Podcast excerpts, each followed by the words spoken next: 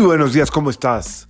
Yo feliz de poder conectar contigo y esperando encontrarte en un excelente estado de ánimo y de salud. La vibra del día de hoy, martes 20 de mayo, perdón, perdón, perdón, ven ando desencanchado. 19 de mayo, ¿eh? ¿cómo ves? 19, 19, 19 de octubre del 2021. Está regida por la energía de Marte y del Sol.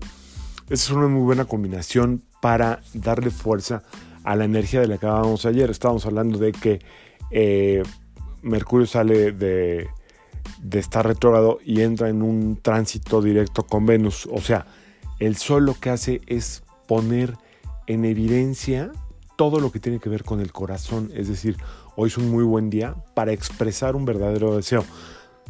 Eh, muchas veces relacionamos el expresar con tener a otra persona enfrente, que sería lo ideal. O bueno, una práctica que no siempre tenemos tan al corriente, la tenemos ahí medio abandonada. Expresar nuestro verdadero deseo también puede ser con nosotros mismos, ¿ok? Un, momento de silencio.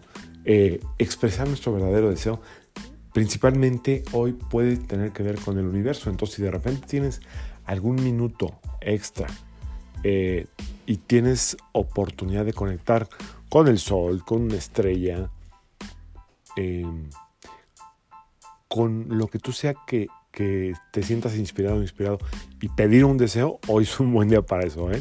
De verdad, créanme. Eh, vale la pena, mañana es luna llena, entonces sería como el último deseo de este mes de octubre.